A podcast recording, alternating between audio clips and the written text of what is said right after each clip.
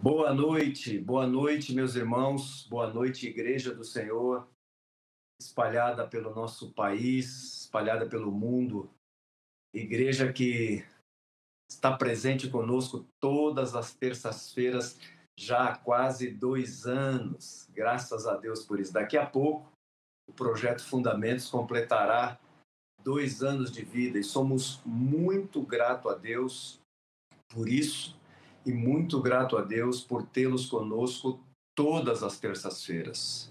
Hoje, dia 2 de maio de 2023, estamos passando pelo nono ciclo e tem como tema Caminhando como Sacerdote. A lição de hoje é a lição 81, Juntas e Ligamentos, Companheirismo, a terceira parte. Queridos, que alegria estar com vocês. É, temos muito, como eu disse, temos muita gratidão no coração por onde temos passado. Ficamos aí aproximadamente um ano por conta da pandemia e nós não tínhamos contato com a igreja, pessoalmente com a igreja é, espalhada pelo Brasil. E nós estivemos agora, voltamos hoje de Salvador, estivemos lá no retiro com os pastores e líderes de Salvador e interior da Bahia. A semana retrasada estivemos em São Paulo, interior de São Paulo, em Lins, e, a, e o primeiro. E na semana anterior estávamos em Ji-Paraná. Irmãos, eu digo isso por quê? Porque por, por essas três cidades onde tivemos esse retiro, a, as manifestações de gratidão, de alegria, é, vários irmãos nos procurando e de forma, queridos, eu tenho que dizer, de forma constrangedora, demonstrando o seu carinho por cada um de nós. Irmãos, carinho esse que nós reconhecemos que não somos merecedores, é, é, é, é o Senhor. Não queremos que o Senhor, queremos, queremos sim que o Senhor nos guarde, de, de em qualquer momento pensarmos além daquilo que devemos acerca de nós mesmos, somos irmãos e essa demonstração de carinho dos irmãos é algo constrangedor, agradecendo pelo projeto, é, dando declarações de apoio, de incentivo, de ânimo, que tem sido bênção, onde tem chegado o projeto Fundamentos, aqueles que se conectam têm sido abençoados. E, queridos, essa essa é a nossa alegria. Queremos, queremos que vocês saibam que nós assumimos isso, essa equipe, como uma missão. Uma missão que o Senhor nosso Deus nos deu de reeditarmos, de reescrevermos agora de forma digital todo esse conteúdo que ele tem nos dado ao longo desses anos. E temos feito isso como quem assume uma missão. E como temos dito, missão dada é missão cumprida e queremos fazê-lo em nome de Jesus e com a graça dele, sempre reconhecendo que não somos dignos e precisamos de sua poderosa mão sobre nós. Não só eu falo aqui em nome de meus companheiros, os quais eu quero trazer, pedir ao, pedir ao Fernando, que está nos ajudando hoje, o alemão, é, pedir para trazer os companheiros aqui para a tela, por favor. É, Boa noite, amigos. Boa noite. É... Jean, Jean não está conosco hoje, Jean está voltando de uma viagem a Santa Catarina. Edmar estava junto comigo lá em Salvador, no retiro, com os pastores e líderes. Edmar chegou agora há pouco aqui em Guarulhos, no aeroporto, estava se dirigindo ao hotel, por isso não poderá estar conosco. É, Mário Roberto Fagundes está aí reunido não é todo dia né, que Mário Roberto Fagundes pode ter as filhas e os netinhos perto dele e ele está aí desfrutando dessa abençoada comunhão e relacionamento com seus filhos, suas filhas. Por isso, estamos aqui. É... Evangevaldo, Evangevaldo. Dê seu boa noite, Evangevaldo, por favor. Amigo João, demais companheiros, igreja querida de Nosso Senhor, muito boa noite e que este seja mais um evento em que o Senhor se manifeste, participe conosco e nos dê a sua bênção. Muito bem-vindos, querido. Amém.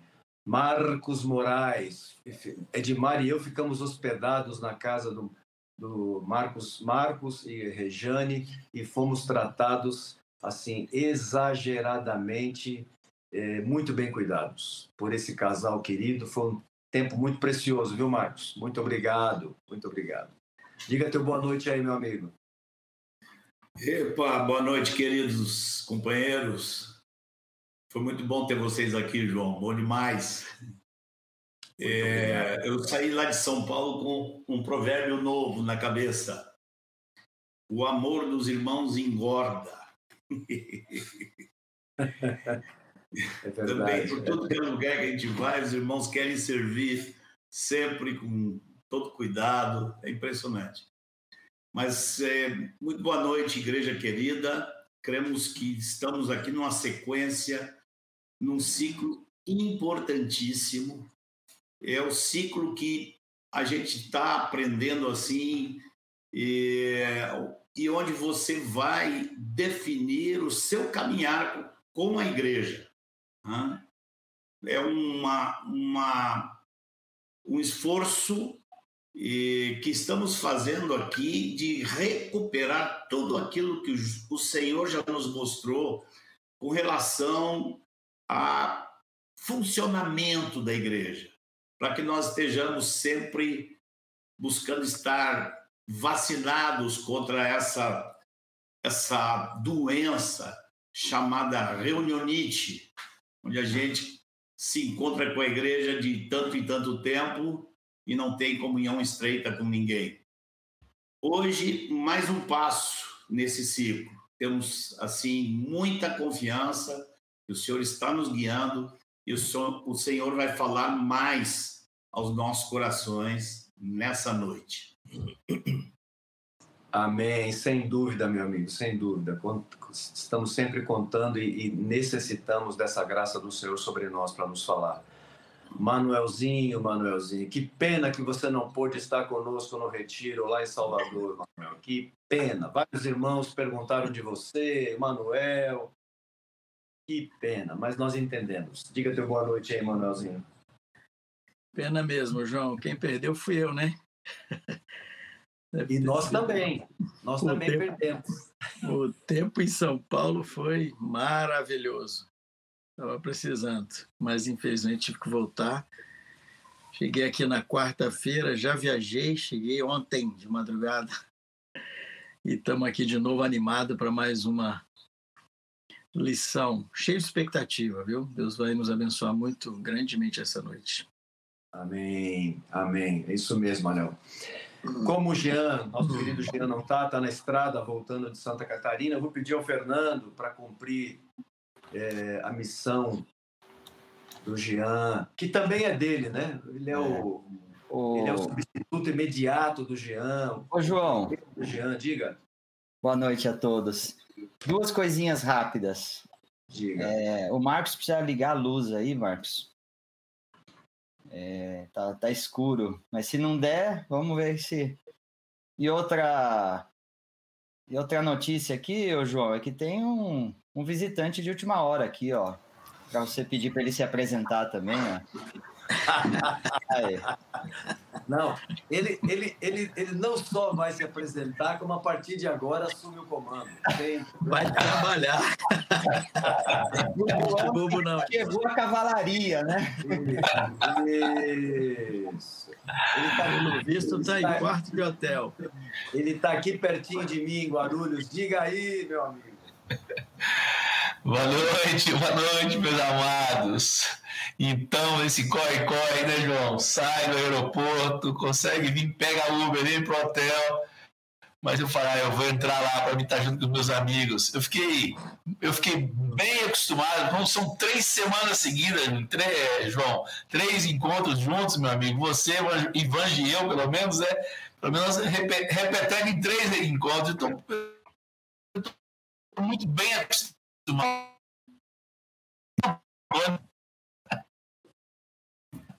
é, João, acho que vai ter que ficar com você, viu? Tá vendo que é você mesmo, João. Vai ficar só no alô. Vai ficar só no oi. Amigão Edmar, deu uma cortada na, na tua apresentação no finalzinho. Então... É, eu queria que eles fossem morar em Rondônia, porque ficaria melhor, né? Aí já ficaríamos juntos o tempo inteiro e ficava mais fácil. Maravilha, a comunicação fica mais próxima. Maravilha. Bom, deixa eu dar, dar o meu boa noite aqui para todo mundo outra vez. É, é, verdade, João, que você falou. O carinho dos irmãos é constrangedor. Ontem ah, eu tive. Pai. Ontem uma irmã que é, tá aqui no Chile, mas é de Feira de Santana. Estava expressando o carinho, falando que o projeto isso que nasceu no coração de vocês é, é resposta de oração de um grupo de irmãs lá que há muito tempo, até parafraseando, parafraseando Lucas 1, capítulo 1, eu falo, nos, nos, pareceu por bem ordenar e registrar tudo aquilo que temos aprendido durante esses anos, né? Esse é o fundamento, não é nada novo, é tudo Exatamente. ordenado, registrado para que a gente fale a mesma coisa, pense a mesma coisa, para que estejamos na mesma página.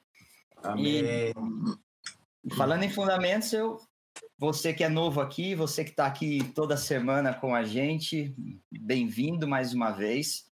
Te convido a entrar no site, conhecer todos os detalhes do projeto, ver lá que todas as lições, todas essas lições, elas têm, uma, uns, têm ciclos, a gente hoje está no nono ciclo, lição 21, 81, é, perdão, quase dois anos já, vai fazer aí em julho, dois anos que a gente começou com o projeto, e você pode ter acesso a todo esse conteúdo e todo o conteúdo que vem ainda através do site, através do YouTube, através do aplicativo do Fundamentos. Pode entrar lá na, na loja do teu telefone e baixar fundamentos.me ou ME. E também tem todas as lições ordenadas, perguntas extras, textos extras, é, PDFs para download. Tem um conteúdo muito a, ajustado. E lá também tem a forma que você pode cooperar com o projeto. O projeto tem uma a ideia dele é que dure mais um bom tempo, tem custos é, e tudo ali tem formas de ajudar. Hoje a gente tem muitos voluntários e tem a, a, a ajuda financeira também que os irmãos podem ver ali no site como fazer, tá bom? E a ajuda mais rápida e principal que a gente sempre fala aqui para não me delongar é deixa o like no vídeo agora já, porque agora, porque isso já vai chamando outras pessoas envie o link nos grupos de, de WhatsApp, no, no seu grupo no Instagram, do Telegram, para que esse conteúdo seja espalhado. Estava olhando as estatísticas aqui, a gente está quase chegando em 17 mil inscritos, mas nas últimas lives tem uma tendência de novos usuários. O Google nos dá esse índice, então isso é muito legal também. Tem gente nova no pedaço aí que não estava acompanhando e estava passando a acompanhar. Tá bom? Se precisar, meus amigos sabem que eu tô, tô no background aqui. Obrigado, obrigado, Fernando. Eu vou pedir ao Marcos, Marcos, por favor, ore pelo Evangevaldo, para que o Senhor dê a ele a graça necessária, devida, para comunicar é, essa palavra tão importante e a nós, ouvidos atentos, diligentes, por favor. Amém, amém. Graças, Senhor. Graças, graças por termos sido incluídos como parte do teu povo. Graças, Senhor, porque tu pagaste, nós sabemos, um preço altíssimo para ter esse povo. Te damos graças, Senhor, pelo teu favor, e te damos graças, Senhor, por nos incluires Sim. numa relação não apenas contigo, mas com toda a tua família, uma relação não apenas com o cabeça da igreja, mas uma relação com todo o corpo. Ó Senhor, nós te damos graças porque tu tens essa dinâmica do teu espírito para a tua igreja. Nós te agradecemos, Senhor, porque através da vivência desses princípios, tu tens fundamentado, estabelecido a vida de muitos e levado a muitos a frutificarem, levado a muitos a multiplicarem o teu reino nas suas vidas e na vida dos que estão sim, sim. ao seu redor. Nós te agradecemos, Senhor, porque nessa noite sabemos que tu vais nos falar um pouco mais sobre isso. Nós queremos pedir, Senhor, a tua unção sobre o Evangelho. Senhor, te pedimos que através dele tu transmita aos nossos corações Amém. com clareza, transmita aos nossos corações com objetividade, com autoridade, com graça. Nós, Senhor, abrimos os nossos ouvidos diante de ti e alargamos o nosso coração para a tua palavra. Vem, Senhor, e fala conosco. Abençoa teu servo e abençoa a todos nós que vamos estar ouvindo. Nós te pedimos no nome do Senhor Jesus. Amém, Amém Senhor. Amém. Amém. Deus te abençoe, Evanginho. Amém, meu irmão. Muito obrigado. Preciosa Igreja do Senhor, amigos queridos que participam conosco agora do Fundamentos, nós já entendemos pelas, pelas lições anteriores que tanto o discipulado quanto o companheirismo são formas de unir os membros do corpo de Cristo por meio de juntas e ligamentos, de tal maneira que cada membro possa desempenhar o seu serviço. Este é o propósito das juntas e ligamentos esse é o propósito dessa junta de discipulado e da junta de companheirismo. Garantir que nenhum membro fique solto, sozinho, isolado, mas que todos, unidos e bem vinculados, possam desempenhar o seu serviço na casa de Deus. Na semana passada, nós vimos a importância e a necessidade de nunca estarmos sozinhos, sozinhos, ao contrário, termos sempre alguém ao nosso lado, um companheiro que possa servir conosco na casa de Deus? Um companheiro no ministério para servir ao Senhor e aos irmãos. E nunca andarmos sozinhos. Essa foi a tônica da semana passada. Pois bem, hoje veremos como esse relacionamento de companheirismo no ministério ou no serviço do Senhor deve acontecer. Quais são as suas características? Quais são as manifestações práticas deste relacionamento? Quando olhamos no Novo Testamento, amados, vemos que há muitos mandamentos chamados de mutualidade ou de reciprocidade. São expressões do tipo: amai-vos uns aos outros, servindo uns aos outros, edificando uns aos outros, perdoando, é, edificando, servindo, confessando. São mandamentos chamados de mutualidade ou reciprocidade, porque é uma via de mão dupla. Nós fornecemos e recebemos. Naturalmente que todos esses mandamentos podem ser praticados por todos em relação a todos. Mas isso dependeria sempre de termos alguma oportunidade para que isso acontecesse. Imagine uma congregação grande com centenas de irmãos onde todos têm que servir a todos. Isso fica uma coisa subjetiva, meio romântica e não funciona na prática. Quando a responsabilidade é de todos, no, ao final das contas, a responsabilidade é de ninguém. Então, ainda que seja possível, quando há oportunidades, de servirmos uns aos outros, amarmos, honrarmos, perdoarmos, confessarmos, edificarmos, animarmos, etc., mas isso é muito diferente quando se há um relacionamento comprometido, definido, específico, em que esses mandamentos podem ser praticados de maneira cotidiana, regular, intensa, produzindo, produzindo um fruto que vai permanecer na vida dos discípulos envolvidos por muito tempo e ao longo de toda a sua vida. Nós queremos repetir. Seria é quase ingênuo achar que todos os membros podem se relacionar com todos os membros. Daí a necessidade de termos juntas e ligamentos com relacionamentos definidos e comprometidos.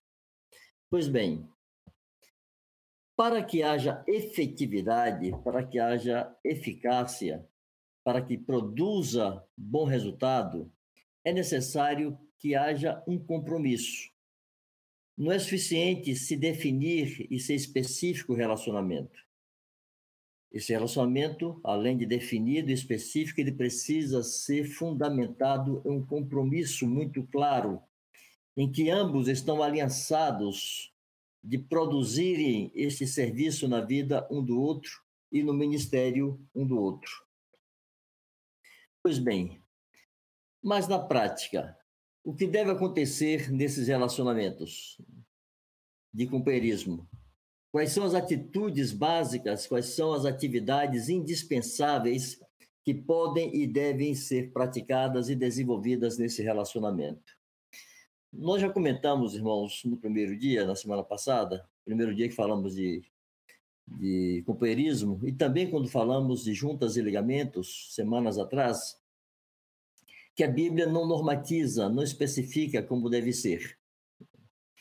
Mas a experiência daqueles que começaram nesse caminho, daqueles que da parte do Senhor receberam luz e se atreveram a tornar prático este princípio, que por séculos ficou como uma coisa indefinida e subjetiva. Então, foi se demonstrando a necessidade de que existem algumas atitudes que são indispensáveis para tornar esse relacionamento funcional e efetivo. Nós falaremos aqui então de quatro atitudes que são indispensáveis ao companheirismo e quatro atividades que também são indispensáveis para que esse companheirismo funcione. Pois bem, primeira atitude, amor. Vamos ver aqui dois textos que nos falam sobre isso. João 13, 34 e 1 Coríntios 13, 4 e 5. Aqui é o Senhor Jesus falando aos seus discípulos: Novo mandamento vos dou, que vos ameis uns aos outros. Aqui está a mutualidade, uns aos outros, assim como eu vos amei, que também vos ameis uns aos outros. Esse padrão que Jesus estabeleceu é um padrão elevado. Ele colocou a si mesmo como referência da maneira como ele nos amou, deveríamos também amarmos uns aos outros. Nós vamos ver uma expressão prática desse amor que Jesus nos ensinou em 1 Coríntios 13, versos 4 e 5. Paulo está traduzindo de maneira muito clara esse mandamento. 1 Coríntios 13, 4 e 6, 4 e 5.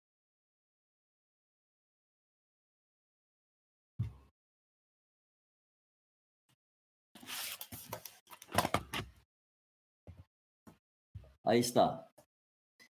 O amor é paciente, é benigno. O amor não arde em ciúmes, não se ufana, não se ensoberbece, não se conduz inconvenientemente, não procura os seus interesses, não se exaspera e não se ressente do mal. Eu vou te pedir, eh, Fernando, que mantenha, por favor, esse texto aí que nós vamos estar explorando algumas dessas palavras. Amados, em um relacionamento comprometido, regular, contínuo, é inevitável que surjam tensões, que surjam arranhões. Então é indispensável que esse relacionamento seja marcado por um amor comprometido. Quando dois trabalham juntos, a chance de haver ciúmes no serviço é grande. Por isso o amor tem que estar presente, porque o amor não arde em ciúmes. Pode ser que um se destaque mais do que outro, ser mais percebido, mais notado. Então é necessário amor, porque o amor não se ensoberbece. O amor não se conduz de maneira inconveniente e não busca os seus próprios interesses. O amor não se exaspera e não se ressente do mal. Haverá feridas, haverá coisas que poderão ser inconvenientes no trato de um com o outro. É necessário que a marca do amor de Jesus esteja presente, evitando e impedindo que esses atritos, que essas tensões se transformem em barreiras nesse relacionamento. Impossível seguir um relacionamento comprometido sem que haja o amor de Cristo como um vínculo principal. Pois bem, o amor também inclui a honra. Em Romanos, capítulo 12, verso 10, Paulo destaca isto. Primeiro, ele incentiva o amor, dizendo: Amai-vos cordialmente. O amor inclui cortesia, amados. O amor inclui boas palavras, boas maneiras. Amai-vos cordialmente uns aos outros, com amor, com amor fraternal, preferindo-vos em honra uns aos outros. O amor sempre buscará a honra do outro, porque ele não busca seus próprios interesses. É impossível preferir a honra uns aos outros sem que o amor de Cristo esteja derramado em nossos corações abundantemente. Pois bem, segunda atitude indispensável para que o companheirismo seja efetivo e dê os frutos que tem que dar. Submissão. A submissão é, um, é uma disposição interior que não é muito comum aos homens. O ser humano, de modo geral, resiste a ser submisso contraria a nossa natureza humana, a nossa natureza adâmica, a nossa natureza caída. Ela é orgulhosa e ela se levanta e ela quer ser atendida, ela quer se destacar, ela quer dominar e não se submeter. Mas, como corpo de Cristo, expressa uma realidade espiritual que pode ser vista nessa realidade natural que é o corpo humano, em que os membros dependem uns dos outros estão sujeitos uns aos outros, assim como no corpo, corpo humano, os membros ligados uns aos outros não são independentes e não podem fazer o que querem, mas seguem harmonicamente a direção do cabeça, trazida para todo o corpo, assim deve ser no corpo de Cristo. Isso exige uma submissão mútua, consciente, uma decisão interior de acatar aquele que está ao nosso lado. Efésios 5, 21. sujeitando-vos uns aos outros no temor de Cristo. Quando não há juntas e ligamentos, irmãos, quando não há relacionamentos definidos, específicos, a submissão ela se dilui, porque faltam oportunidades regulares para ela ser exercitada. Em um relacionamento com a multidão, com muitos, nós teremos pouquíssimas oportunidades de sermos contrariados ou de vermos a necessidade de nos submeter a alguém. Mas quando o relacionamento é definido, específico e é comprometido, nós seremos exercitados cotidianamente na mútua sujeição. Bendita sujeição que mantém o corpo de Cristo harmonizado e unido. Outra atitude indispensável para que esse relacionamento siga bem. Transparência. Seria impossível sermos transparentes, sermos conhecidos de todos os irmãos.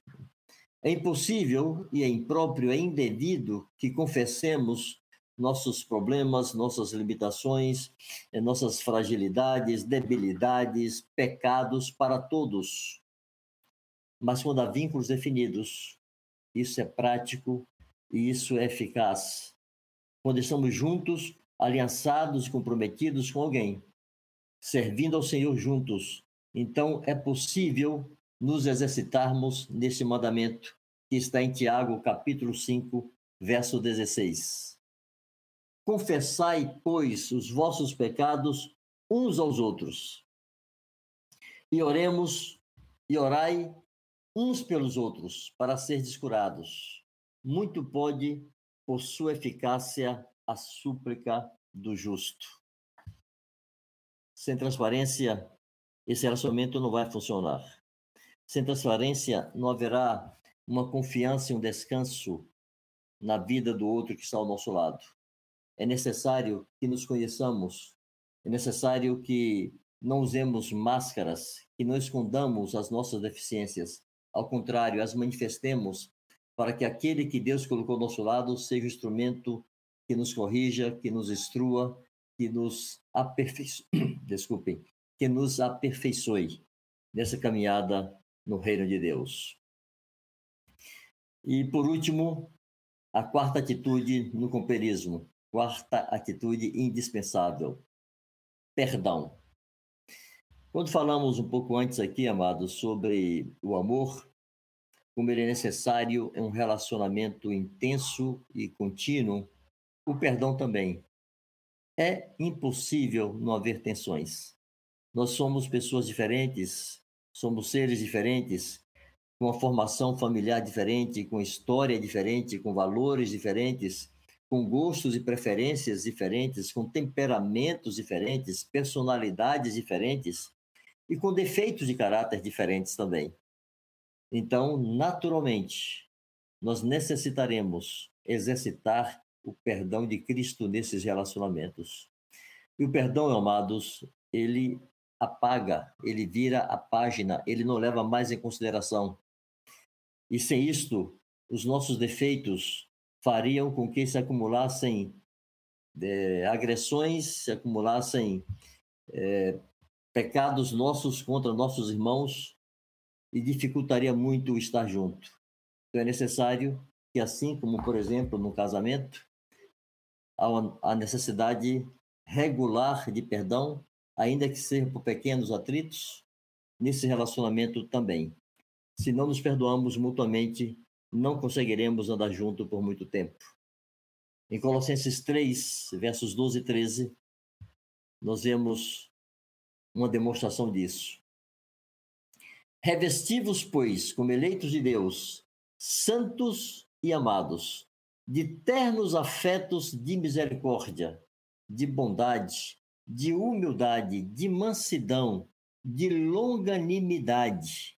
Suportai-vos uns aos outros, perdoai-vos mutuamente, caso alguém tenha motivo de queixa contra outrem. Assim como o Senhor vos perdoou, assim também perdoai vós. A longanimidade, a mansidão, a benignidade são marcas que devem estar presentes nesse relacionamento. Faz parte do fruto do Espírito e vão se manifestar nesse relacionamento todas as vezes que tivermos necessidade de sermos perdoados e tivermos necessidade de perdoar ao nosso irmão. E como eu disse, seguramente nessa caminhada surgirão situações que exigirão que esse perdão seja efetivo e claro e como o Senhor Jesus nos perdoou, assim devemos perdoar o nosso companheiro em nosso serviço. Falamos agora, até agora, das quatro atitudes. São disposições interiores, é uma disposição de coração, é uma atitude interior, é uma definição interior de como devemos caminhar. Mas nós também necessitamos de atividades orientadas, esse, esse companheirismo, esse relacionamento não pode ficar é, ao sabor dos ventos, por assim dizer, né? não pode depender de uma inspiração circunstancial, é necessário que haja alguns marcos que orientem esse caminhar. Então, há algumas atividades que servem para orientar esse relacionamento e tornar esse serviço ao Senhor, por meio dessa junta, algo efetivo e eficiente. Então, vamos ver. Primeira atividade indispensável. Eu quero insistir nessa expressão indispensável, porque não são as únicas. Assim como as atitudes, nós podemos encontrar outras, mas há quatro que são indispensáveis. As atividades também podemos encontrar várias, mas há quatro que não podem deixar de acontecer. A primeira é orar. Mateus 18, versos 19 e 20. Em verdade também vos digo que se dois dentre vós sobre a terra concordarem a respeito de qualquer coisa que porventura pedirem, ser-lhes-á concedida por meu Pai que está nos céus.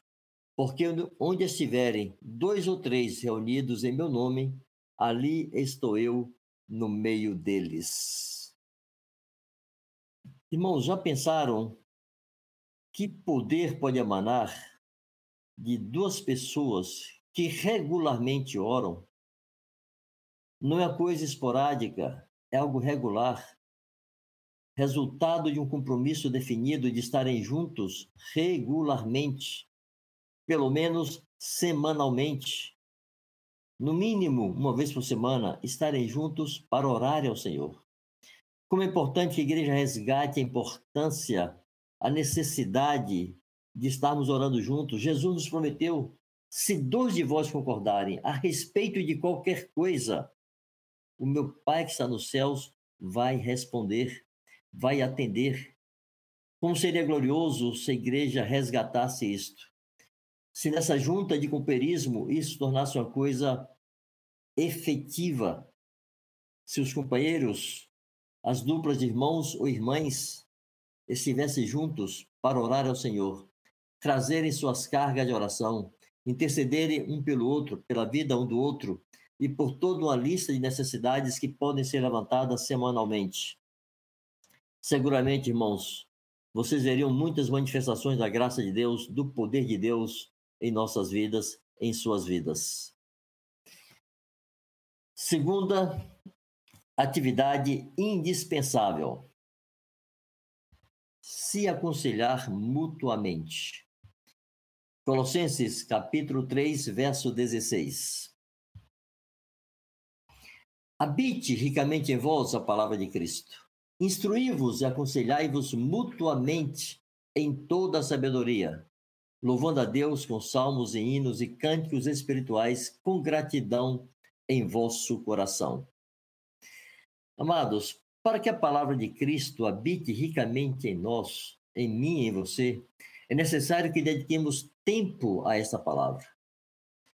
Eu quero animá-los a separarem tempo regularmente, diariamente, para se debruçarem sobre a palavra de Deus e se deixarem encher por ela. Que cada discípulo, cada discípula seja um depósito rico da palavra de Deus. Porque a exortação apostólica é habite ricamente em vós. Habitar é, é permanecer, a palavra precisa permanecer dentro de nós de maneira abundante, de maneira rica. Sabe por quê, amados? Se não for assim, quando formos nos aconselhar o que teremos para oferecer ao nosso companheiro ou à companheira, a essa junta de companheirismo, o que teremos a oferecer serão conceitos humanos, serão palpites e opiniões humanas e não o conselho de Deus. Mas se você estiver rico da palavra de Deus, se esta bendita palavra, tão eficaz que separa alma e espírito, que discerne pensamentos intentos do coração, essa palavra que lava a nossa consciência, essa palavra que é marreta que esmurça a penha, essa palavra que é como orvalho que cai sobre a relva, se habitar ricamente você, quando você abrir a sua boca, vai transbordar o conselho de Deus. Então vocês poderão se aconselhar mutuamente em toda a sabedoria para a glória do Senhor. Que grande bênção e que grande glória será se regularmente essa dupla de santos estiver orando juntos e se aconselhando juntos. Quanta riqueza transbordará por meio da palavra de, palavra de Deus na vida de cada um. Graças a Deus. Ainda em Hebreus 3, 12 e 13, para fortalecer a importância deste aconselhamento mútuo. Tende cuidado, irmãos. Jamais aconteça haver em qualquer de vós perverso coração de incredulidade que vos afaste do Deus vivo. Isso aqui é uma advertência forte. Ter cuidado, não permitir que aconteça nunca que o nosso coração se encha de incredulidade e nos afaste do Deus vivo. Jamais aconteça. Pelo contrário, e aqui vem a recomendação apostólica para evitar impedir que esse coração, o nosso coração, se torne perverso e nos afaste de Deus pela incredulidade. Pelo contrário, exortai-vos, animai-vos, exortar e animar são sinônimos. Animai-vos mutuamente cada dia durante o tempo que se chama hoje, a fim de que nenhum de vós seja endurecido pelo engano do pecado. Eu tenho insistido aqui, irmãos, mais de uma vez, na expressão no mínimo uma vez por semana. Mas o apóstolo, quando escreveu a igreja dos Hebreus, ele foi muito mais exigente. Ele disse, ele disse a cada dia, durante o tempo que se chama hoje. Amados, cada um de nós diariamente está exposto ao mundo. Diariamente estamos expostos à contaminação do mundo. Nós ouvimos o que não queremos ouvir todos os dias. Nós vemos o que não queremos ver todos os dias. Nós temos contato com coisas que contaminam a nossa consciência, que perturbam a nossa consciência, que abalam a nossa fé. E que se, se nós não tivermos o exercício diário de nos exortar, nos animar mutuamente, uns aos outros, todos os dias, durante o tempo que se chama hoje, haverá chance, amados, de termos um perverso coração de incredulidade que nos afaste do Deus vivo. Porque se a fé vem por ouvir a palavra de Deus, a incredulidade vem por ouvir o mundo. E o mundo você não escolhe ouvir, você ouve, querendo ou não, diariamente, mesmo em sua casa, nas ruas, no trabalho, na escola. O mundo nos entra pelos ouvidos, pelos olhos, por nossos sentidos, todos os dias. Como é necessário aquele lavar regenerador da palavra de Deus. Como é, como é bom, como é importante que os discípulos, todos os dias, todos os dias, se exortem, se animem mutuamente com a palavra de Deus se deixarmos que isso seja uma coisa espontânea, inspirativa, com qualquer um irmão que apareça, será muito mais difícil. Mas se tivermos o compromisso definido, nós poderemos fazer sim todos os dias. Nada te impede de diariamente ligar ao teu companheiro ou à tua companheira de ministério e falar-lhe uma palavra de Deus. Comunicar-lhe o conselho de Deus nós podemos, irmãos, diariamente nos lavar com essa bendita palavra. Terceira atividade indispensável no companheirismo: servir uns aos outros. Gálatas, capítulo 5, verso 13. Porque vós, irmãos, foste chamados à liberdade, porém não useis da liberdade para dar ocasião à carne sediantes, servos uns dos outros pelo amor. Irmãos, assim como a submissão não é uma coisa natural no homem, no coração humano, ser servo tampouco.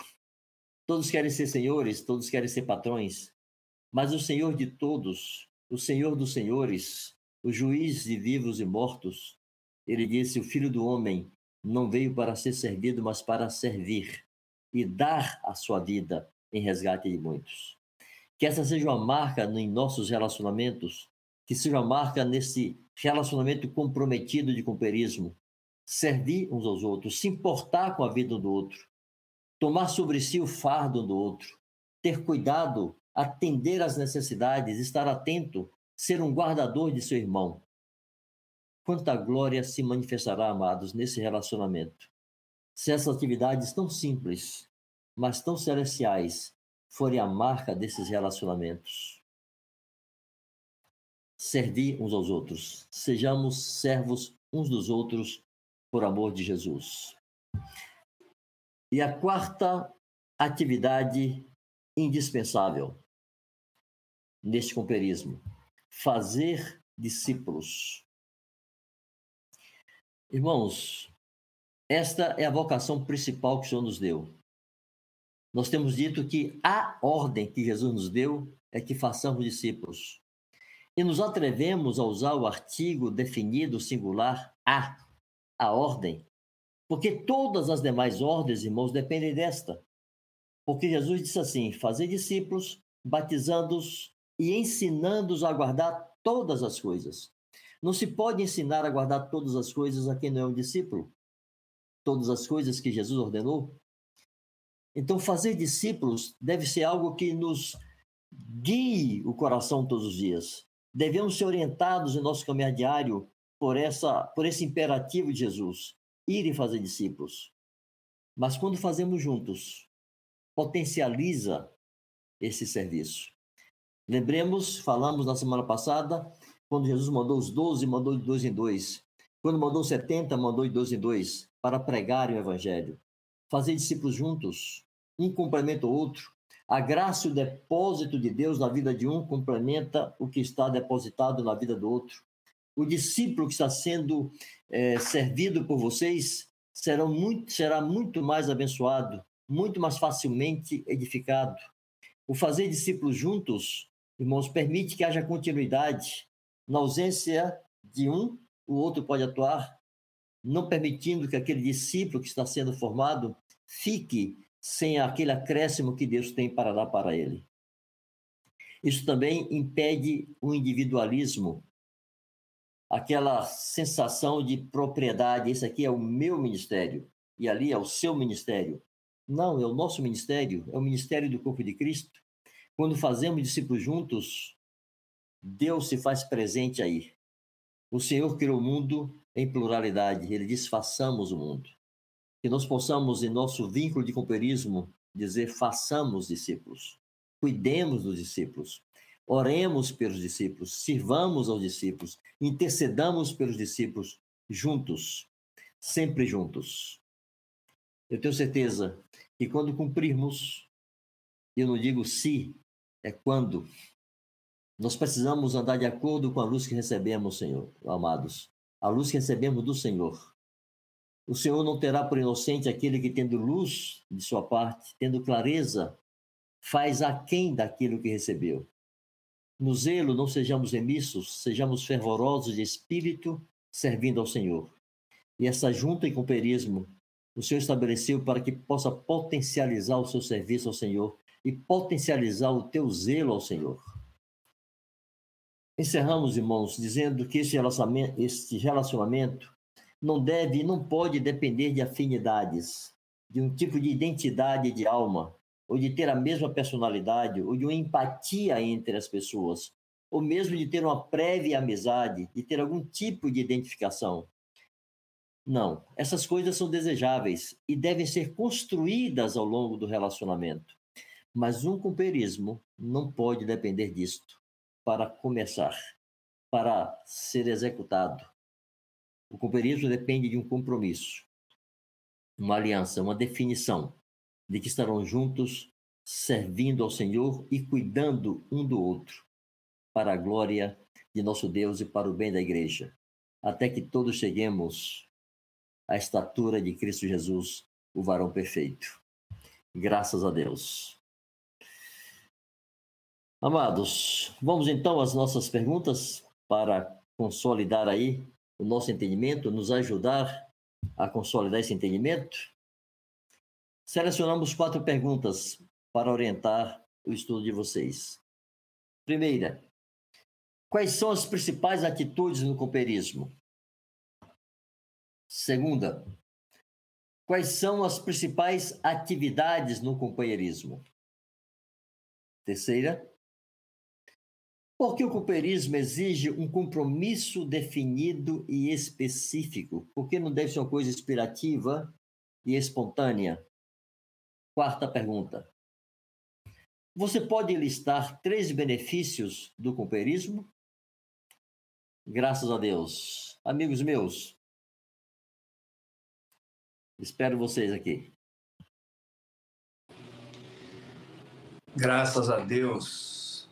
Graças a Deus, Anjo. Que bênção poder rever esse conteúdo, já hoje, já na parte 2. Que bênção poder deixar esse conteúdo registrado para que a igreja tenha acesso, para que a igreja revise. E eu vou dizer uma coisa a você, irmãos, meus amigos aqui e os irmãos que estão nos acompanhando. Essa revisão é importante para todos nós que passa por essa equipe. Para nós é uma bênção e temos sido edificados a cada semana em poder revisar esse conteúdo que o Senhor nos deu. E esse tema de hoje não é diferente.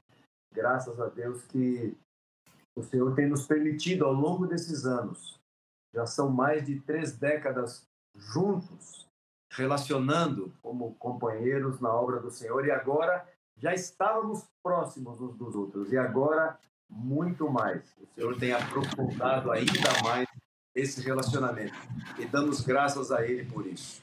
Meus queridos, o tema está sobre a mesa E aguardo aí a participação de cada um de vocês nos, nos, nos comentários desse, desse, desse conteúdo tão rico dessa noite. Obrigado, viu, Anjo? Amém. Vai, Marcão, os mais velhos primeiro. É, Marcos. Sempre, sempre os mais velhos, né? Que... É, lógico. Olha, hoje pode começar com o mais novo. Vai lá, Boa tarde, Manuel. Tá bom. Deu a honra para você. Vai lá, Manuel. Vai se preparando aí. Sim, tô aqui. Muito bom ouvir essas coisas outra vez, irmãos. É, na live passada, o Evangelvaldo trouxe também com muita riqueza todas as bases né, bíblicas para esse andar de dois em dois. E hoje nos propusemos a falar mais desse aspecto prático. Se alguém ainda tem dúvidas sobre a base bíblica, dá uma olhadinha na live passada, porque tem uma riqueza de textos lá que vai nos dar toda essa base. Ah, sobre o aspecto prático, eu gostaria de salientar algumas coisas. Não sei se eu vou conseguir falar tudo, mas vou jogar um pouquinho aqui. Depois, se der tempo, falo mais um pouquinho. É, queria, nessa parte onde fala de, do amor, é, existem quatro palavrinhas ali que eu creio que são muito importantes, que, que é a, a lealdade, a fidelidade, o cuidado e a proteção. Eu creio que essas palavras são palavras chaves para andarmos juntos com outras pessoas. E a, a lealdade, eu, eu, costumo separar fidelidade e lealdade, colocando a fidelidade mais ao que recebemos, ser fiel ao ensino que recebeu, à missão que recebeu, a, essa fidelidade ao relacionamento que recebeu de andar junto e perseverar nele, e ser fiel nisso tudo. E a lealdade conectada com a pessoa que, que você vai andar junto. O contrário de lealdade é, logicamente, desleal, mas é, é traiçoeiro, é enganoso. Então, é, quando você ler lá o texto de 2 Timóteos 2,2, que Paulo está falando para transmitir o ensino, né, o que recebeste a homens fiéis. Então, ele está relacionando ao que a gente recebe, recebe e ser fiel a tudo que você recebeu. E, e a pessoa seja leal, não falar pelas costas, é, ser transparente, ser honesto o, todo, todo o tempo e ter esse relacionamento como uma coisa muito séria e tratar isso com muita seriedade diante de Deus. E, e sobre o cuidado e a proteção, que está tudo mesclado aí junto, né? Se você vai ser fiel ao ensino, se você é leal à pessoa, você está sabendo de uma necessidade dela, você vai socorrer, você vai cuidar dessa pessoa, você vai cuidar dela, das emoções dela, você vai cuidar dela com a família, ajudar ela com a família dela. Todas as áreas da vida da pessoa, você vai se envolver nesse cuidado porque você é leal e porque você é fiel ao ensino que você recebeu e, e você vai proteger também essa pessoa e proteger esse relacionamento porque vão ser muitas coisas que vão tentar é, desmanchar esse relacionamento, impedir as pessoas de caminharem juntos. E nós precisamos ser um protetor um do outro e ser um protetor do próprio relacionamento. E, e eu creio que isso são coisas assim indispensáveis na nossa caminhada e coisas que nós precisamos aprender, desenvolver para termos sucesso nesse companheirismo. Amém, amém. Ô Marcos, eu vou deixar você para depois, tá? Começa pelo, como você sugeriu começar pelo mais novo, então agora vamos, vamos seguir pelo segundo mais novo e deixar o mais velho é, para o fim aí, tá bom? Segura aí, eu sei, eu, sei, eu sei que vem coisa boa, vem pérola aí. É, queridos, é verdade que essa, essa palavra, essa palavra que o anjo comunicou para nós hoje à noite, lembrando o que a Escritura fala sobre esse relacionamento importante estabelecido por Jesus, não é? que é a vontade do Senhor, que nós nos relacionemos, que estejamos juntos, que tenhamos, como aprendemos em, lições anteriores, o irmão mais velho, é, mais maduro, nos ajudando, ajudando o irmão mais novo na fé, mas também é importante é, dois irmãos é, com a mesma maturidade onde a sujeição é mútua. E isso serve absolutamente para todos nós, para cada membro do corpo de Cristo. Mas eu queria aqui é, fazer um, um destaque, uma palavrinha para nós, principalmente para esses irmãos mais maduros, mais velhos, que são cooperadores na casa de Deus, que são líderes na casa de Deus, presbíteros, os pastores. É, meu irmão, não é sem razão, falando de companheirismo, não é? não é sem razão, e eu quero grifar algo que o Manuel falou há pouco, muito bem lembrado, sobre lealdade e fidelidade nesse relacionamento. Não é sem razão que a Escritura nos chama, em Hebreus capítulo 13, a Bíblia nos chama de guias. Os presbíteros, esses homens mais velhos na casa de Deus, são guias. Isso significa, meu irmão, que guia é aquele que diz: vem por aqui, olha, o caminho é esse, aquele que aponta o caminho, como nós temos aprendido. Então, meu querido, nós precisamos, como líderes na casa de Deus, é, tomar essa palavra para nós, ainda que saibamos que ela serve absolutamente, que ela é para cada membro do corpo de Cristo, mas eu quero chamar a atenção para nós, como líderes na casa de Deus, que nós sejamos o modelo dessa verdade é, é, nós como homens mais velhos precisamos entender que na obra de Deus essas coisas, essas palavras, essa palavra do Senhor tem início em nós. É, nós precisamos servir de exemplo para os irmãos no que diz respeito ao relacionamento. Os irmãos precisam ver que nós temos outros homens ao nosso lado é, que não apenas chamamos de nossos companheiros de ministério, de obra, de trabalho, são de fato nossos amigos e vivemos e praticamos tudo isso que Evangevaldo nos falou hoje à noite. Meus queridos, muita, muitas vezes a divisão no meio do corpo de Cristo começa no meio da liderança, por faltar exatamente estas verdades que Evangevaldo nos falou há pouco. Essas verdades sobre o companheirismo. É, se nós não somos exemplos de unidade, de relacionamento uns com os outros, nós isso será comunicado à igreja e a igreja será prejudicada por essa falta de exemplo. Então, meu irmão, por favor, você, líder na casa de Deus, presbítero, pastor na casa de Deus, zele por isso, zele por teu vínculo de relacionamento com teus companheiros, põe em prática isso que nós ouvimos nessa noite. É, são perigos, perigos que destroem o relacionamento entre os irmãos. E eu queria destacar, o Vanjo destacou alguns, é, eu tinha, um dos que o Vanjo destacou eu tinha aqui na minha lista, Vanjo, então não vou nem precisar. O Vanjo falou sobre essa questão de diferenças de personalidade. Não é?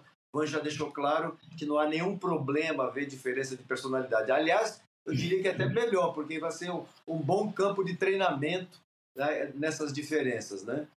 É, eu tenho meu companheiro aqui em São Paulo, meus companheiros, né? Tanto Hélio como Joselício, nós somos diferentes, mas nós somos exatamente iguais, porque é a cruz quem nos une. É a cruz quem nos une e é a cruz quem nos assemelha. Amém? E, por isso sou, gra sou grato a Deus por tê-los como meus amigos. Estão na lista dos meus melhores amigos. Então, é, essa coisa de diferença de personalidade, outra coisa muito que nós temos que cuidar nesse relacionamento é a questão do egoísmo, não viver esse relacionamento para si mesmo, como quem para tirar algum tipo de proveito desse relacionamento. Isso, essa coisa do egoísmo no, no, no relacionamento de companheirismo, irmãos, isso é um câncer que destrói qualquer relacionamento dessa junta de companheirismo.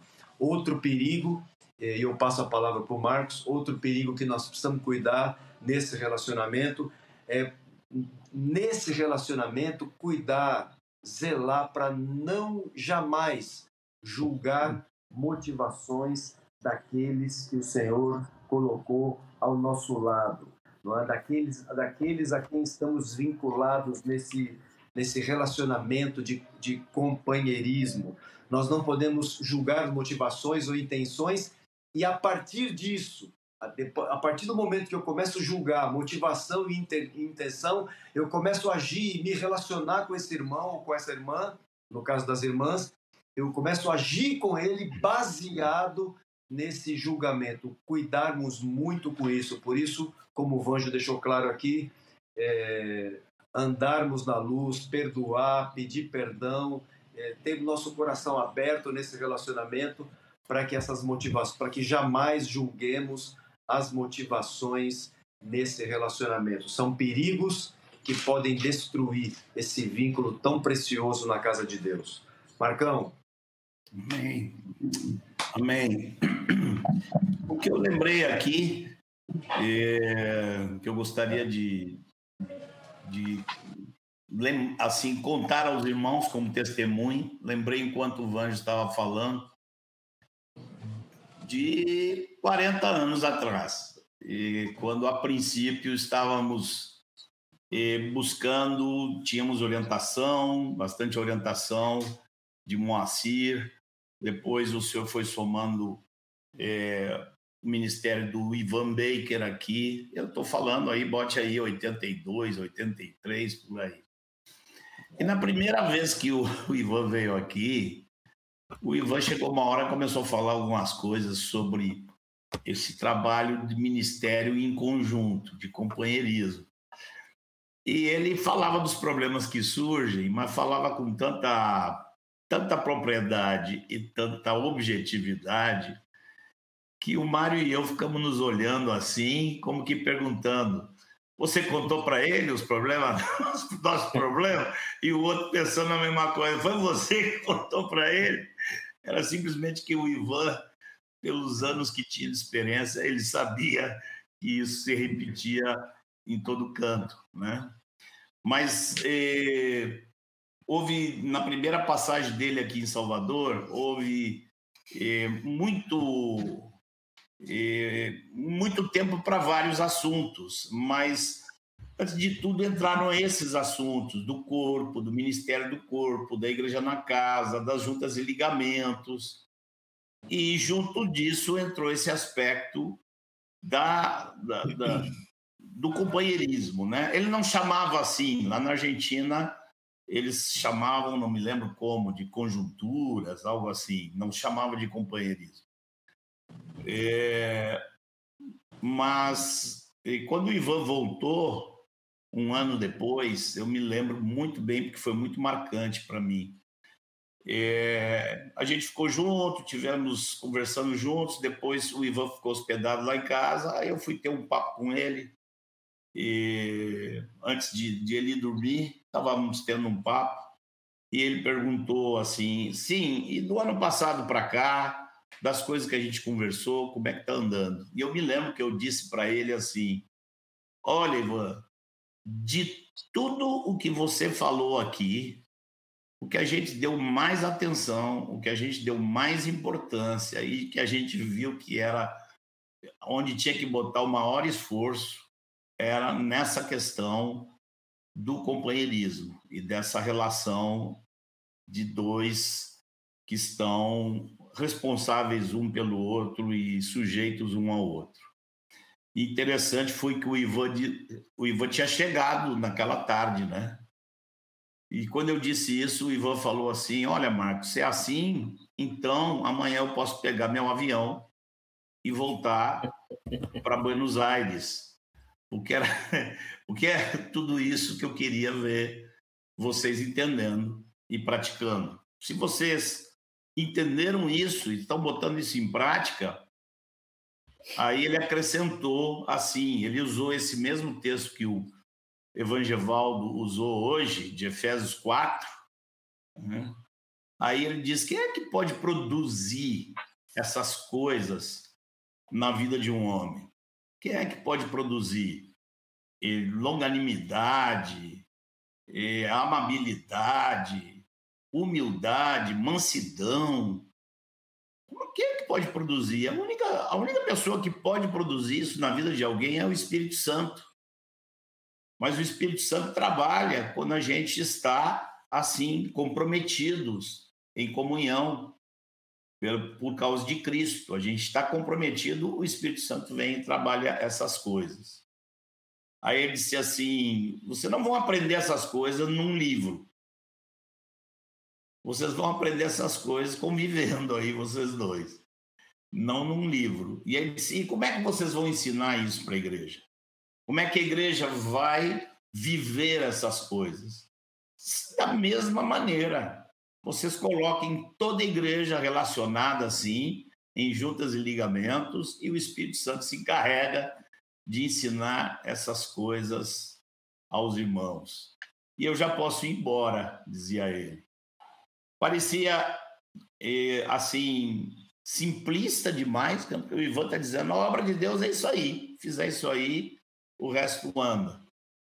E a gente, claro que o Ivan estava dando uma ênfase no tema, a gente sabe disso, teve muitas outras coisas que a gente aprendeu com ele depois, mas eu nunca mais esqueci dessa expressão dele. Né? Eu nunca mais esqueci dele falar que isso seria o que nós teríamos para dar para a igreja, não haveria nada mais importante. E eu é, fico feliz que a gente até hoje está nessa mesma batida. Um irmão entrou aqui, acho que foi o Riva, entrou no chat aqui e disse: às vezes sai faísca. É, pois é, Riva, é assim, às vezes sai faísca. Aí um irmão um dia veio falar comigo, essas diferenças entre você e Mário, sai umas faíscas aí. Aí eu disse para ele: Olha, Mário e eu estamos melhor que o, que o Paulo e o Barnabé lá. O Paulo e o Barnabé, por muito menos, deixaram por cada um por um lado. Então não vem, não vem reclamar de nós aqui, que a gente segue na mesma. Manuelzinho, você tinha mais um comentário, Manuel? Tenho. Ô Marco, nós somos testemunhas das faíscas também. das, de todas as coisas, inclusive das faíscas. Mas são testemunha da perseverança de vocês, que para nós é um exemplo grande demais. Não sei 40, quantos anos aí, você 40, deve, você falou aí quase 40 ou mais de 40. 40 anos. E, e isso comunica para nós assim, é possível, é possível. E comunica que nós não precisamos ser iguais, né? Muito pelo contrário. O Senhor tem a capacidade de harmonizar o diferente. Por isso, quando ele pensou no casamento, ele criou o homem e a mulher, completamente diferentes.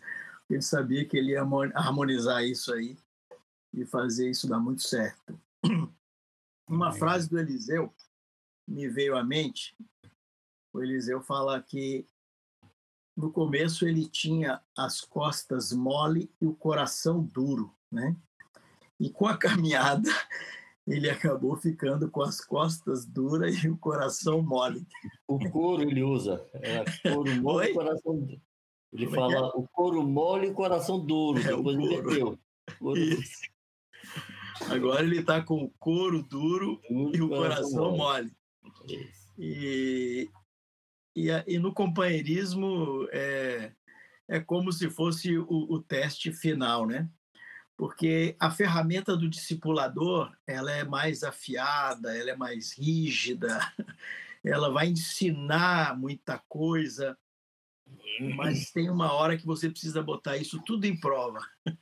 E aí é no companheirismo que você prova que você não se ofende mais facilmente, você já endureceu o couro, já está com as costas aguentando uh, mais confrontações e tudo, e que você está com o coração mais mole, já sabe perdoar, já é mais longânimo, já é mais paciente, e você então vai praticar isso tudo no seu companheirismo.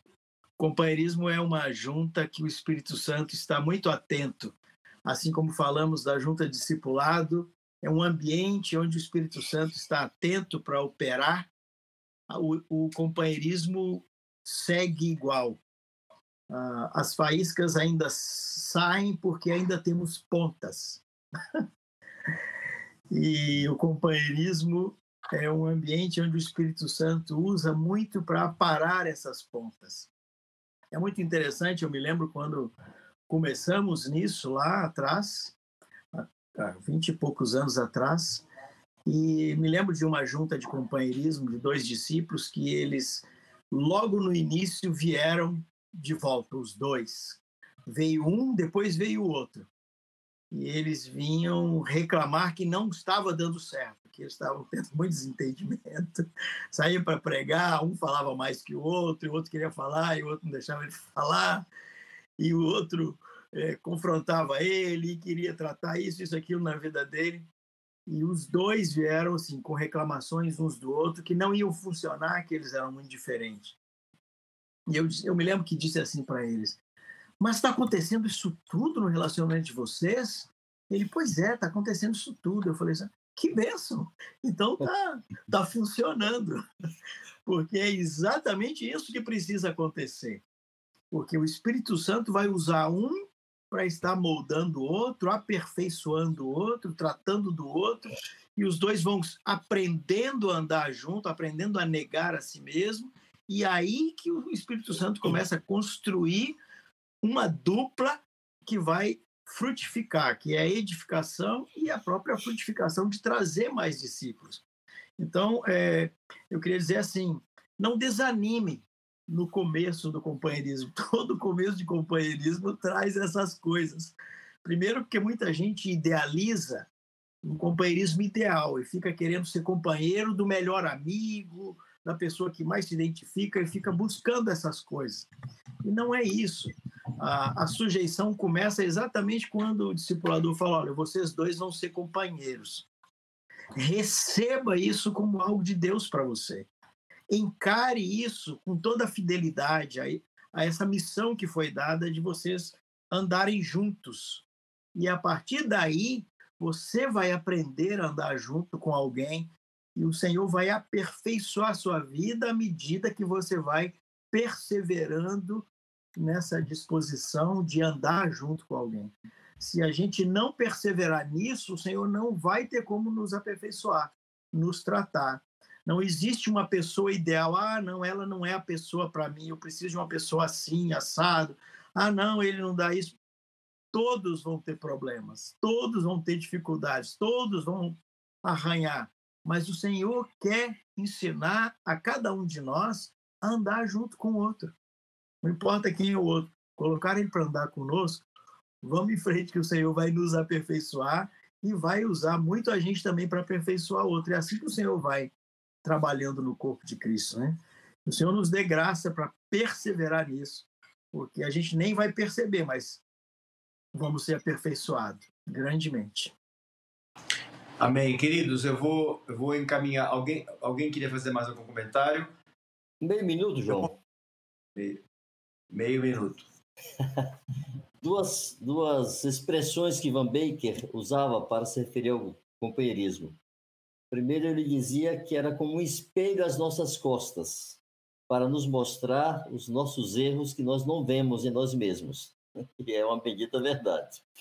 A segunda coisa que ele falava é que era o instrumento mais eficaz do, nas mãos do Espírito Santo para nos tornar parecidos com Jesus. Porque é muito fácil submeter-se a alguém que é mais experiente, maduro do que nós, mas submeter-se a um igual exige muito mais cruz e renúncia. É verdade, meu amigo. É, é, alemão, o Deco Santana, ele fez duas colocações. Eu queria que você colocasse a segunda, porque ele, me ele fez a pergunta e depois ele acrescentou para deixá-la deixá-la um pouco mais clara. É...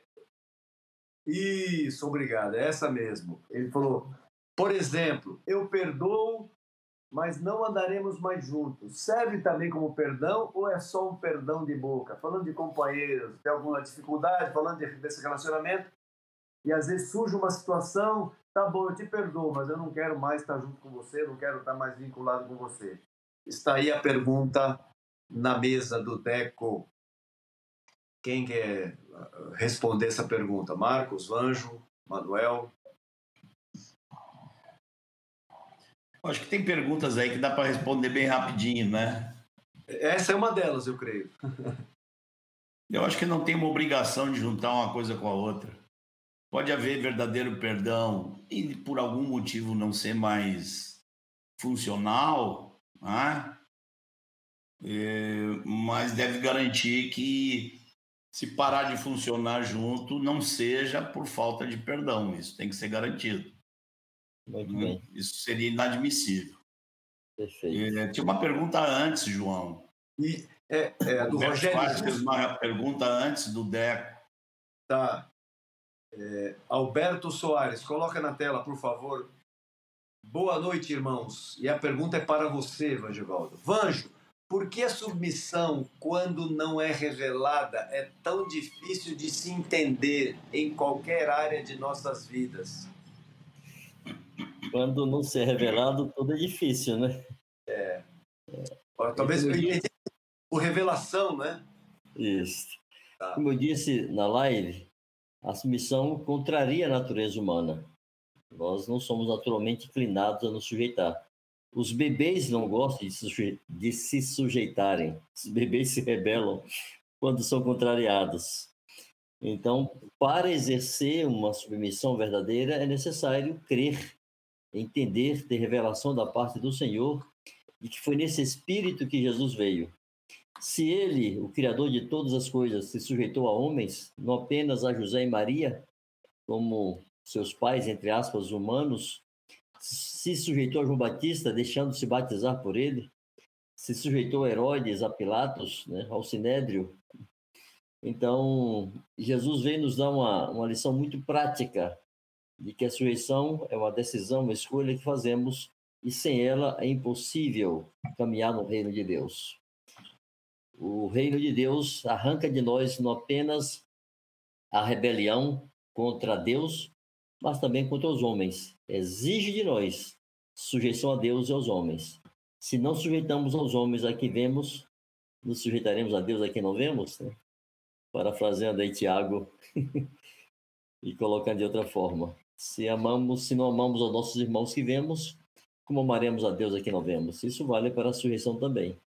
Obedecer a Deus lá no céu é muito fácil, porque fica sempre da boca para fora. A nossa verdadeira obediência a Deus e sujeição a Deus será provada na nossa obediência e sujeição aos homens. Amém. Obrigado, Vanjo. O Rogério Justo, alemão, a pergunta do Rogério Justo. Quais são os critérios para se estabelecer a junta de companheirismo entre dois discípulos? E quem estabelece essa junta? O presbitério? Tá aí, amigos. Bom, eu lembro que eu tentei, eh, quero lembrar o que foi dito já em outra live, né? onde se falava sobre a igreja na casa, a função dos líderes da igreja na casa. E nós cremos aqui que esse é um trabalho que é, pode ser exclusivo do presbitério. Imagina a igreja cresce e o presbitério tem que estar se envolvendo com todo mundo, sabendo quem é que está mais em condições de exercer esse ministério ou não. Então, por que, que existe líderes na igreja? E está apontado nas escrituras um tipo de liderança onde as, daqueles que não são pastores ou não são é, presbíteros e, e, tem liderança na igreja, nós entendemos que é simples demais, é para ajudarem os pastores. Se a função dos apóstolos, profetas, evangelistas, pastores e mestres é o catartismo dos santos, como está lá em Efésios 4. E catartismos significa uma série de coisas, né? equipar, relacionar, mobilizar, harmonizar. E, e, e os outros, os que vêm para ajudar na liderança da igreja? Vêm todos para ajudar a fazer a mesma coisa. Não é possível os pastores irem fazer uma coisa e os demais fazerem outra. Então, essas juntas, eu creio que elas são estabelecidas com paciência, tem que haver sugestão, tem que ir discernindo se uma pessoa já está bem fundamentada ali e vai aproximando de outros. Né? Insisto com uma, uma coisa que foi dita aqui, que não é necessário, assim, uma identificação pessoal. O Ivan Baker nos contava que o primeiro companheiro que ele teve de obra, que saíam juntos para fazer a obra, era um irmão que tinha 50 anos, enquanto ele, Ivan, tinha 15. E esse irmão e tomou ele como um grande amigo e eles faziam a obra juntos. Então, eh, temos que ter a mente aberta, temos que buscar funcionalidade e se botar regra demais, viu, Rogério? Para os critérios, a gente bota ali uma lista de uma regra muito fechada e pode até atrapalhar ao invés de ajudar. Obrigado, Marcos. É, o José Bonifácio Branco, ele tem a, a, pergunta é uma pergunta interessante a dele. Ele pergunta: é, pode haver um companheirismo? Como um companheirismo de três pode dar certo? E aí, olha, posso me arriscar aqui a dar uma, dar uma tinta aqui nesse. Por favor. Ó, é, como é o nome dele mesmo? José Bonifácio. José Bonifácio. Ô, José Bonifácio, obrigado por, pela tua pergunta. Tem um, eu, eu queria responder com um texto aqui. É, eu creio, na minha opinião, creio que é possível sim. Companheiros, me ajudem aí. O texto de Filipenses 4:3, é, Paulo está falando, se dirigindo ao, a, a, aquele grupo, a uma parte daquele grupo de homens com quem ele se relacionava, que formavam essa equipe que ajudava Paulo no serviço apostólico. Filipenses 4:3, o, o texto diz assim: "A ti, fiel companheiro de julgo", ou seja, companheiro de trabalho. Ele não diz quem é, mas ele chama de fiel companheiro de julgo. Aí ele cita o nome do outro, ele diz: também com Clemente e com os demais cooperadores meus, cujos nomes se encontram no livro da vida. Me parece aqui que era mais do que dois, tinha um, tinha um tanto de gente que relacionava junto aí, né? É, o nosso exemplo aqui agora, eu tenho lá o, o, meu companheirismo lá aqui em São Paulo, eu tenho o Hélio e tenho o Josenis como meus companheiros, né? E, e, e, tem dado certo até aqui, temos nos relacionado bem. E Paulo me parece que tinha outros companheiros também aqui. O que vocês pensam, amigos? O princípio é de pluralidade. Sim. Não pode ser um. E se passa muito de três, quatro, cinco, fica realmente difícil, deixa de ser funcional. Sim. Mas não há nenhuma proibição que possa ser três, desde que funcione efetivamente como está proposto. Né? Pronto, pronto, pronto. É... O problema é que você vai, quando tiver que ser que apanhar, se apanha de dois, né? Mas também você vai ser consolado por dois, vai ser suportado, vai ter todo o apoio de dois também. E o ânimo de dois. Queridos, vocês têm mais alguma pergunta aí, que o nosso horário está apertadinho? Vocês têm alguma pergunta que lhe chamou atenção, que vocês entendem que precisaria ser respondida? É, sem colocar na tela, sem colocar na tela, porque demoraria para ler, mas eu acho que a, a, a pergunta do Sal Stana é sobre a questão de insistência numa junta que não. É, não tem, não tem os, os dois não têm a mesma envergadura, a coisa não funciona, né? e, ele, e ele acha que isso acontece aqui ou ali. eu queria dizer de novo, não penso que há uma regra para isso. Nós já vimos muitos relacionamentos de junta e ligamento que parece que vai acabar quando você vê continua e Deus atua. Você vê situações que por questões geográficas, por questões de horário, às vezes a coisa não funciona pela questão da agenda. Então, é, seria natural aceitar que que uma junta não está funcionando bem e mudar, mas que tudo isso seja feito com conversa, com oração, né? Sim. E... Aconselhando-se com outros, tudo isso como o Vanjo ensinou. Você quer acrescentar algo, Vanjo? Apenas é, reiterar que o indispensável é que cada discípulo entenda a necessidade dessa junta. Quando isso entra em nosso coração, percebemos a utilidade que isso é, quando entendemos que todos os membros precisam dar sua justa cooperação, nós seremos mais dóceis, mais simples, né, menos exigentes, é, mais conduzíveis para formar uma junta que funcione. E que não deixe de funcionar por um capricho nosso. E que aprendamos nesse caminhar juntos, tomar a cruz, amar, servir, perdoar, se desarmar, não buscar o nosso próprio interesse. Isso é uma construção. Meus companheiros são muito diferentes de mim. Historicamente, eu tive um outro que foi muito identificado. A maioria é, é muito diferente de mim. Inclusive, atualmente, em envergadura, são muito diferentes de mim, são maiores que eu. Mas seguimos juntos. Então, passa muito mais por uma definição interior, de entender e crer que isso é sabedoria do Espírito Santo botar dois juntos, como ferro com ferro se afia, assim o um homem com seu companheiro. Nesse relacionamento intenso serão aperfeiçoados, para a glória de Deus e para o bem da igreja. Amém. Amém. Amém. É isso aí. É... João. Diga, diga, Manuel. Mais, um, mais uma coisinha aqui. Andei lendo aqui algumas coisas e me veio falar, falar sobre isso, porque a gente vai colocando aqui é, esses princípios, né? a estratégia do Senhor para alcançar o propósito, e para que todos exerçam seu sacerdócio, mas cada localidade tem uma realidade. É importante que os discípulos, né, que nos ouvem, é, converse com seus discipuladores, seus líderes, seus presbíteros na localidade, porque há circunstâncias em que não é possível se ter esse ideal. Então, às vezes alguém, ah, eu tenho que ter um companheiro, ele sai daqui amanhã, ele está pressionando todo mundo que ele tem que ter um companheiro, tem que ter um companheiro. Ah, por que, que meu discipulador não tem um companheiro? Então, ele não está me discipulando de dois, está me discipulando de um.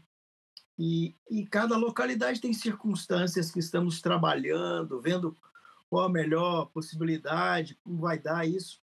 E eu tenho situações aqui mesmo na minha localidade onde a gente tem pessoas precisando de companheiro, precisando de uma situação de outra que nós ainda estamos caminhando, ainda vai demorar um tempinho para que tudo isso se coloque no lugar e seja ideal. É, eu acho interessante quando Paulo deixou Timóteo em Éfeso, ele fala que ele deixou Timóteo para é, completar, terminar de fazer as coisas que ainda faltam.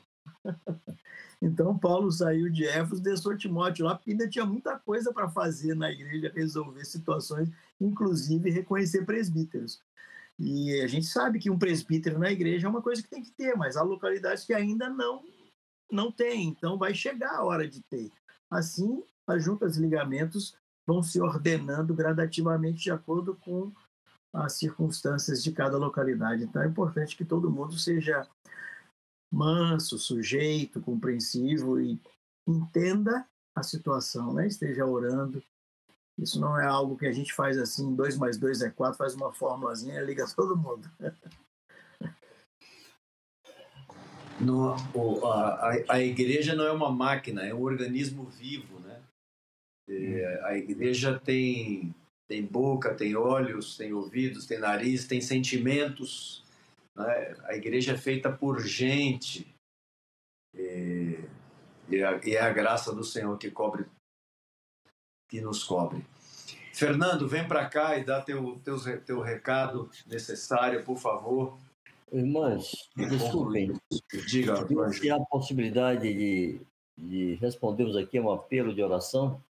Sim, estava na pauta aqui, Vanjo. Ok, ia, perfeito. Assim, assim, que eu, eu ia pedir para o Fernando dar os recados e aí nós finalizaríamos orando pelo Leonardo.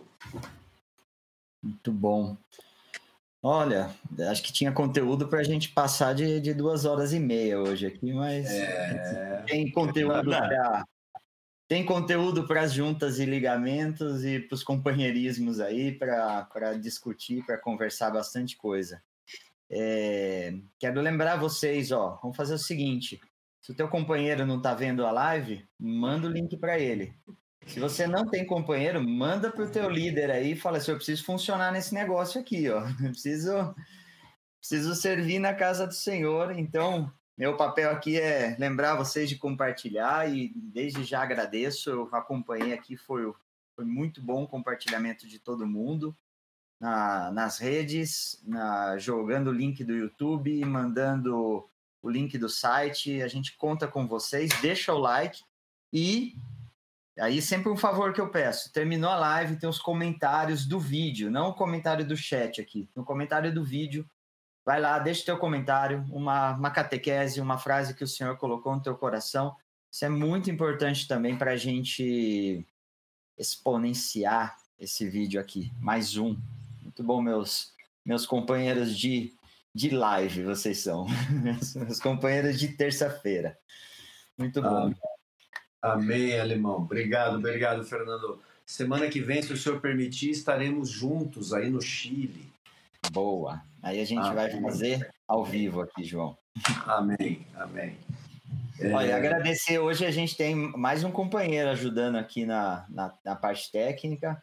Isso, eu ia citar ele aqui agora. Boa, então faz você, faz você. Mas... Não, nós temos, nós temos historicamente aí conosco, nos ajudando, o Jean e o Fernando. E agora o Jean e o Fernando estão treinando o Fernandinho.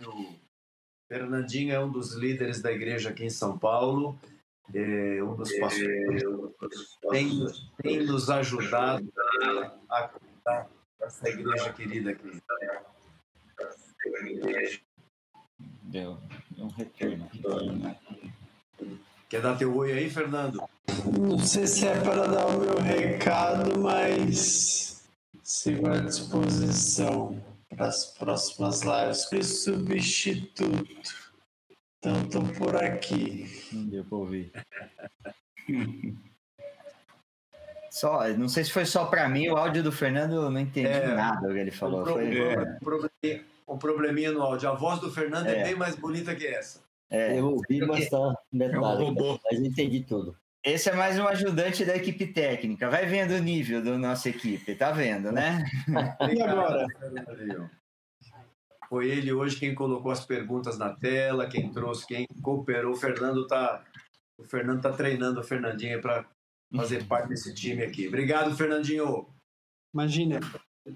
Amém. Agora sim, agora sim saiu a voz dele. Agora sim. Essa é a voz do Fernandinho. Fiz um pequeno ajuste aqui na, na parte técnica. Pronto, agora sim. Obrigado, Fernandinho. Imagina. Os irmãos vão, daqui para frente, vão vê-lo de vez em quando aí. Eu ia pedir ao Manuel para que orasse pelo Leonardo. Leonardo, se eu, se eu entendi direito as mensagens, Leonardo é filho do Joilson. É isso, Isso. Isso. isso. Leonardo tem 21 anos, tem uma situação cardíaca grave. Ele fez a cirurgia há quatro anos atrás e agora houve complicações. Amém. O, o, o, o, Manuel, você pode orar pelo Leonardo, por favor, Manuel? Som. Agora. Pronto. Vamos orar para que o Senhor visite o Leonardo. Pai Santo, nos unimos agora em teu nome aqui, Senhor. Amém toda a tua igreja que está oh, Deus. agora diante do Senhor, pedindo que o Senhor visite Leonardo. Amém. Senhor. Toca, Senhor, no seu corpo, na sua saúde, agora em nome de Jesus, Pai Santo. Por favor. Ó oh, Deus, faz restauração, desfaz toda a complicação, Pai Santo. E restaura a sua saúde, Pai, te pedimos. Deus. Então tenha misericórdia de Leonardo, Senhor. Restaure a sua saúde, te pedimos agora. Amém. Sabemos que Amém. o Senhor tem poder. Queremos ministrar sobre ele, Deus. Amém. Amém. Sim, Senhor. Sim, Toca Senhor. na vida dele agora, Senhor. Sim, Amém. Te pedimos. Amém. Traz restauração. Traz saúde, Pai. Oh, Deus. Em nome de Jesus. Que o teu Amém. nome, que o teu Amém. nome, somente o teu nome seja glorificado. Amém. Oh, Senhor. Aleluia. Orando juntos aqui, estamos orando, nos unindo com a milhares de irmãos que estão aí pelo Brasil, orando em concordância pela vida do Leonardo. Que o Senhor restaure a vida do Leonardo, que o Senhor apacente a vida dos pais, da igreja próxima dele ali, no nome de Jesus. Amém. Amém. João, diga. Tem que fazer ao vivo aqui, porque a gente não tem como contactar. A Esther Jungans, creio que é assim, me perdoa se eu me equivoco, coloca aqui: Olá, queridos, eh, há irmãos em Greenville, Carolina do Sul.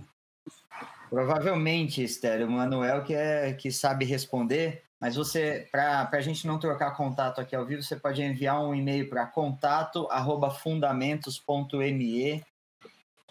Tá aí na tela, não é .com, é .me. E aí a gente faz chegar o teu correio aí, o teu, teu contato até o Manuel e vocês podem seguir conversando aí, tá bom? Obrigado pela tua participação. Amém. Amém. Ao, ao vivo é melhor. É, queridos, mais uma vez, obrigado por ter ficado conosco até aqui.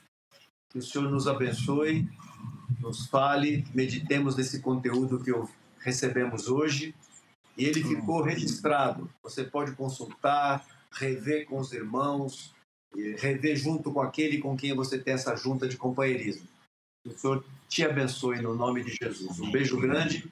Amém. Nos vemos na próxima terça-feira, se o Senhor nos permitir. Amém. Amém.